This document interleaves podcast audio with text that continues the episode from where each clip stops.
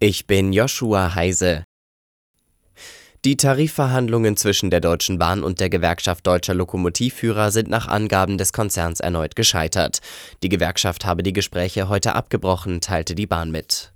Damit könnte bei der Bahn ein neuer Streik drohen. Verhakt hatten sich GDL und Bahn unter anderem beim Thema 35-Stunden-Woche.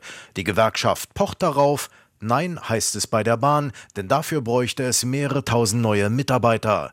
Auch die beiden Moderatoren, Schleswig-Holsteins Ministerpräsident Günther und Ex-Innenminister Thomas de Maizière, konnten nicht vermitteln. Tröstlich, bis einschließlich Sonntag soll es keinen neuen Streik bei der Bahn geben. Bis dahin gilt eine Friedenspflicht. Clemens Code Nachrichtenredaktion. Unter den gefundenen Waffen im Wohnhaus der früheren RAF-Terroristin Daniela Klette in Berlin befand sich auch eine Kalaschnikow. Nun will das Landeskriminalamt Niedersachsen nach Angaben von Sprecher Hasse überprüfen, ob die Waffe bei früheren Taten zum Einsatz kam. Unterdessen geht das LKA davon aus, dass sich auch Klettes ehemalige RAF-Kollegen Ernst Volker Staub und Burkhard Garweg in Berlin aufhalten. Die Bevölkerung ist zur Mithilfe bei der Suche aufgefordert. Russlands Präsident Putin hat mit dem Einsatz von Atomwaffen gedroht, wenn der Westen Truppen in die Ukraine entsendet. Doch man solle sich nicht einschüchtern lassen, warnen deutsche Politiker. So betonte der CDU-Außenpolitiker Röttgen, wenn man sich irritieren lasse, nehme Putin das zu Recht als Schwäche wahr. Putins Ziel sei es, dass der Westen seine Ukraine-Hilfen einstellt.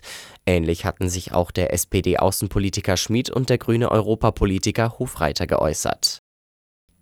Die mehr als 700 Abgeordneten des Bundestags werden nach Berechnungen des Steuerzahlerbunds im Juli eine Rekorddiätenerhöhung von 6 Prozent erhalten und bekommen dann über 11.200 Euro pro Monat. BDST-Präsident Holznagel forderte, die automatische Anpassung der Abgeordnetenbezüge abzuschaffen. So finde keine Diskussion oder Erklärung der Abgeordneten gegenüber der Bevölkerung statt die Inflationsrate hat im Februar bei 2,6 Prozent gelegen. Das teilte das Landesamt für Statistik mit. Zum Vergleich, im Januar lag die Teuerungsrate noch bei 2,9 Prozent. Vor allem die sinkenden Energiepreise bremsten den Inflationsanstieg. Nahrungsmittel wurden dagegen etwas teurer, auch die Preise in der Gastronomie zogen an.